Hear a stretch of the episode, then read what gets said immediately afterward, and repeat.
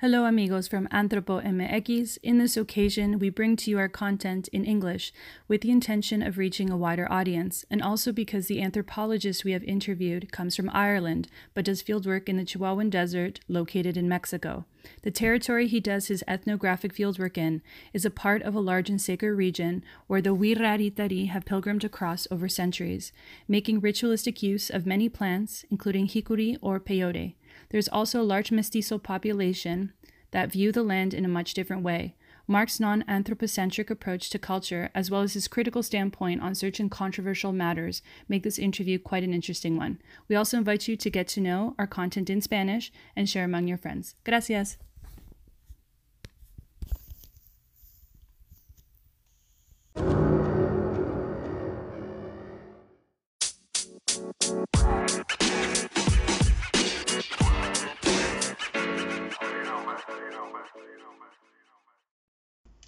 Hey, uh, I'm with uh, Mark McCarlane.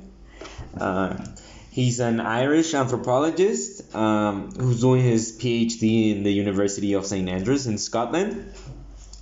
And his work is in Mexico, in the Chihuahuan Desert. Uh, before we get into that, Mark, would you mind telling me about yourself, more about where you're from and what you do, please? I, I started off many years ago studying psychology, and uh, Oh, I didn't know that. didn't really embrace the discipline. Um, and uh, I, I spent some time traveling and took an interest in anthropology. So I did a master's in it, and uh, I spent some traveling time traveling in South America. And so I don't know, I developed an interest in Latin American culture generally, um, and wanted to return there someday. Uh, so so I started a master's in anthropology and find myself drawn back to Latin America and specifically Mexico. Um, there's a group there, the indigenous group, the Huicholes, or Wirarica, who, who I, I took an interest in, uh, and so that was really my first. Um, was my first objective when I got out there was to, to make some connections with some Wirarica and, and see where I could make a start on a project. And for the person, for the people listening who might not be acquainted with the Mexican de- Chihuahuan Desert, would you mind uh, giving us some context on where it is, like, some characteristics on it? Yeah, I guess I'll bring in the, the Huicholes just to that. So the Huicholes reside in a four and a half thousand square kilometre territory in Jalisco Durango and, and Nayarit um, in, in the northwestern mountains, the western uh, Sierra Madre. Now, traditionally, uh, they do a pilgrimage into into the Chihuahuan Desert, which is probably about 500 kilometres. It depends where in the Sierra you come from. But they do this pilgrimage down there. They used to do it in foot. Now they get heavily funded for it. But uh, so so quite a lot of them go down there every year. Um, so I kind of followed their trail down there. I wanted to see where they went, and that took me.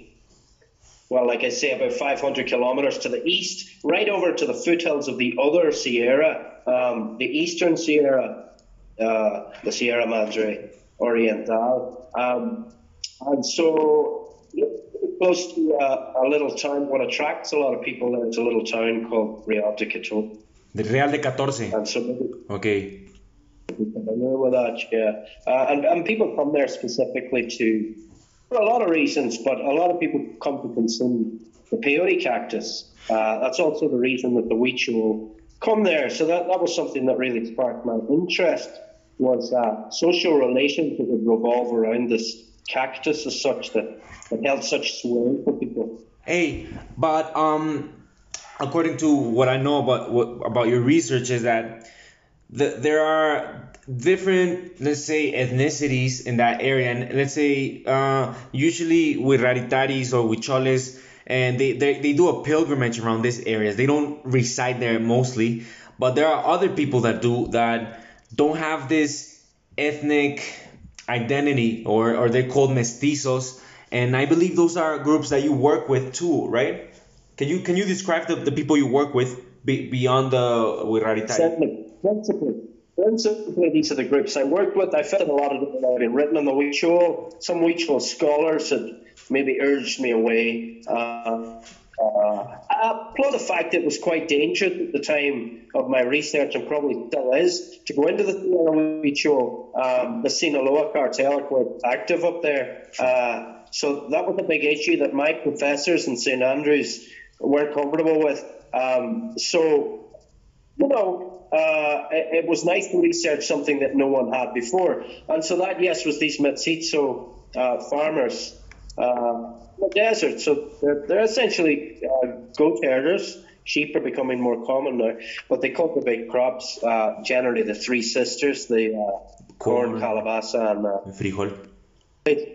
Um, and so, yeah, their livelihood is based around that cultivation of those three crops and a ganado in the form of, of uh, the cows and sheep are principally goats. Um, and so now that there is a tourist industry forming around a tourist around industry hikuri peyote cactus. Okay. And so that's bringing in money for these guys, and that was an area of interest for me. Was uh, these different groups, including the Huichol, or even with the Huichol. Sometimes it's hard to tell the difference.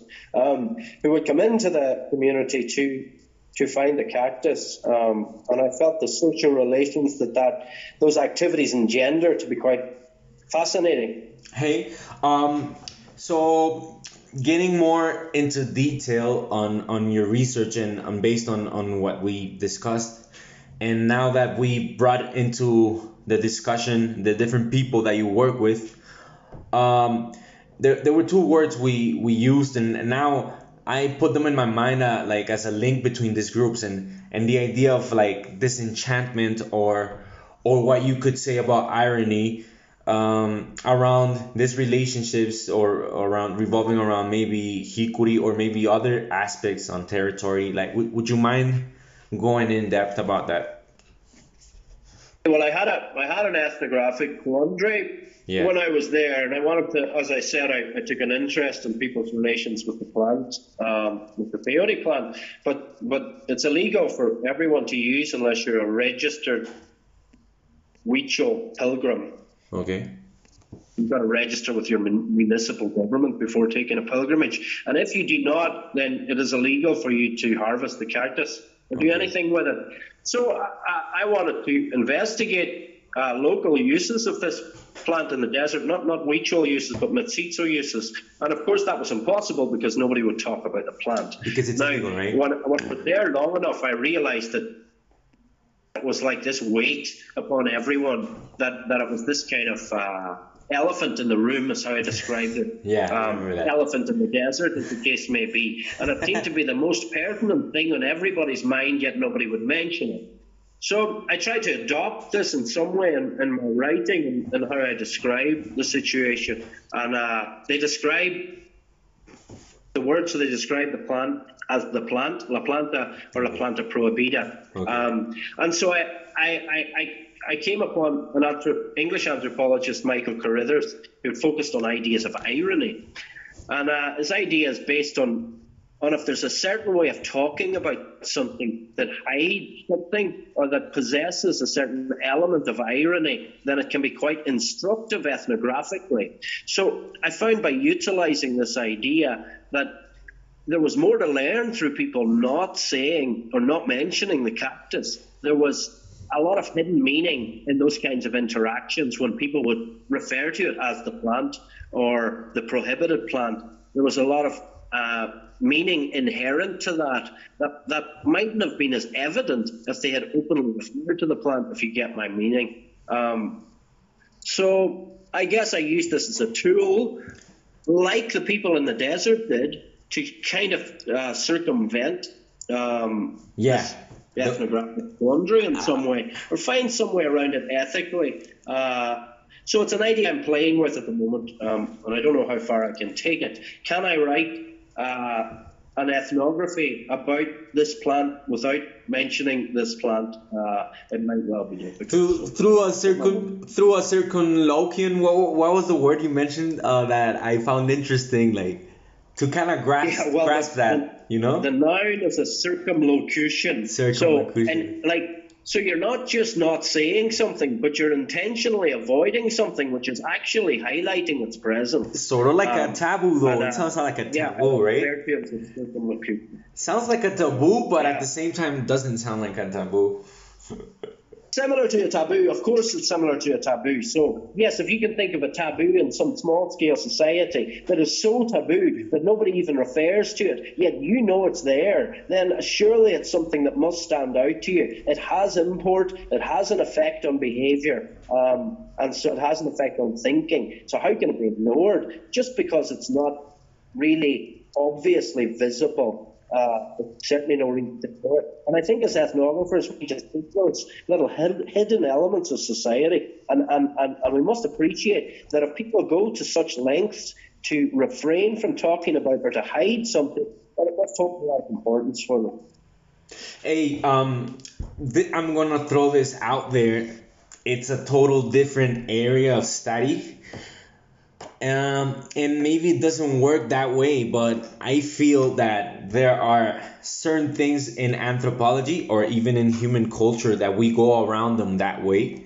One of them is human feces, and I I- like I just remembered about it because of course there have been a couple of studies on that, and I will also say even pedophilia. The way we not we don't discuss these things. Um, of course, the plant is another realm, but I feel like you're onto something that could describe other aspects, and I think anthropology sometimes does that. I don't know if that's your intention, but I I would say you're onto I something think we here. to we certainly need to embrace it. I know we discussed this the other day in reference to your own work, and we were talking about ideas of masculinity. Yeah. And I brought up a, a Papua New Guinean case study or example. Uh, and the anthropologist writing in the early 80s had refrained from even naming the tribe because of their uh, homosexual activities. So this would be a prime example of how things are, are kind of taboo because of our own you know, Western dominated ideals that don't allow for certain things. So, of course, of course, that holds us back, and and, and, and any of those things holding us back is, is of course is of course an issue. We've got to we've got to uh, highlight and try and overcome in some way. Yeah. Um, hey man, um, trying to conclude this conversation. Just really wanna acknowledge your work as a fellow anthropologist, man. Put it out on the record, and uh, just a final thing that's more um in tune with um present discussions, at least on this side of the of the Atlantic, which regard like colonization, decolonization. You're an Irish uh, scholar, and to me, an Irish person is, is a whole different deal compared to uh, British in the sense of the United Kingdom and their history and their history with anthropology, right? Like the, the place that they would do field work. Um, how do you feel about that and and and the discussions that could be pending in Spanish around this plant uh, with other Mexican scholars? How's your relationship with Spanish speaking scholars? Do you do you feel that they are read in your institutions in Europe? How do you feel about that? Yeah, probably not enough. probably not enough. But I also see the same issues with Spanish scholars who don't, Spanish speaking scholars who don't um, engage with with uh, English written literature. Now, of course, it's a, sure. a, a, hegemonic language within the discipline, and, and that's very much regrettable. Um, but unfortunately, a majority of anthropology is written in English, so it must be engaged with. And of course, the same thing, uh, a majority of home anthropology, of course, in Mexico is written, and stuff written in my field is written in Spanish. Um, and I must engage. I must engage with scholars. There's a number of scholars in in Colsan who have uh, who have engaged with my field site round and about. Um, and so, I, I, of course, it's it's absolutely essential for me to engage with with Latin American authors and especially Mexican authors. Um, yeah, absolutely essential. And yeah, not even advisable. on another um, discussion regarding like present discussions, uh, ethical. Um, when I met you, uh, you know there are certain certain um, identities in in Europe that I find very much Latin when it comes to when you interact with them. I mean that I I, I felt that there were even though we're from different cultures, we speak different languages. There were aspects that I found about yourself that reminded me of a fellow Mexican or maybe a fellow Latin American. um, without trying to reproduce any type of stereotypes. That, but like, um, how it's do you? hard. It's how- hard to avoid stereotypes. but- I've compared Mexican Mexican uh, people with Irish people, and in a sense that we were colonized, which of course is a historical similarity. Um, and, and, and it does make for a certain ethos among a people, I believe, when they're colonized or when they colonize. and the Catholic Um, history we share too. I that must be that must be there Of there course, too. we have a religious history. How, how did you Uh, feel in is- Mexico? Did you feel like a stranger when you were in Mexico more than any other places in Latin America or in maybe you know you've been in Asia and South Asia and stuff culturally do you, like how do you feel about that? Find a vast difference in Asia I got living actually. No, I find, find myself much more different or distant for that. Okay. Linguistically was a problem. I lived in Vietnam before. Uh, Okay.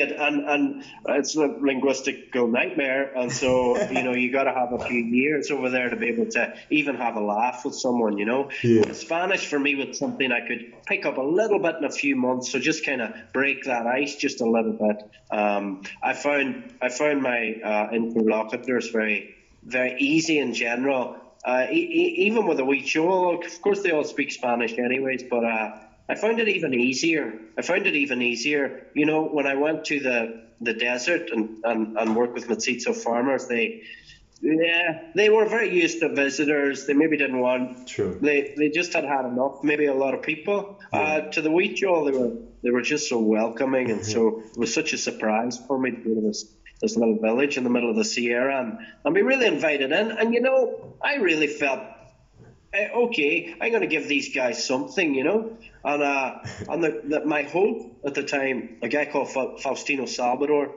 he uh, he was just so adamant about not taking anything from me. And I, as a young anthropologist, it took me a long time to work out where, where's the give and take here. Yeah, I, I don't know where the give and take is. It seems like I'm taking. Uh, and I For sure. realized that these guys are pretty open-minded. They look very outward. There's a stereotype about indigenous cultures generally, and especially indigenous cultures like the Huichol, who are thought to be stuck in the mountains and have these timeless traditions. Yeah. But they're inward looking, that they're conservative. This is not the case. And a, a, a, Cool. quite a famous anthropologist in Mexico dealing with the Huichol is Johannes Neurath. Yeah, and he's sure. written specifically about the Huichol who actually think like anthropologists and they have kind of an ethnographic approach to people who come and they they simply want to learn. They want to learn everything they can about the outside world. And, That's and there so are cool. benefits that will follow from that if you are really forward thinking because there's opportunities. There's just opportunities. If you know people across the globe, of course there are opportunities. So I, I realized Faustino Salvador, he was just thinking into the future of some possibilities, maybe of funding, just of having an email address was enough for him, you know. And I, I had to rethink, you know, how I, how I understood their, their view on the world, really, at that point. Yeah, that's outward and not inward. Wow, man. Um, yo, uh, so let's just wrap it up, man. This was really cool. Uh, uh, we've done different takes in this conversation, and it took interesting turns in the last one. Um, I find it really cool. uh, thank you very much, bro. Uh, rock and roll, rock and roll. Yeah, they were quite different, really.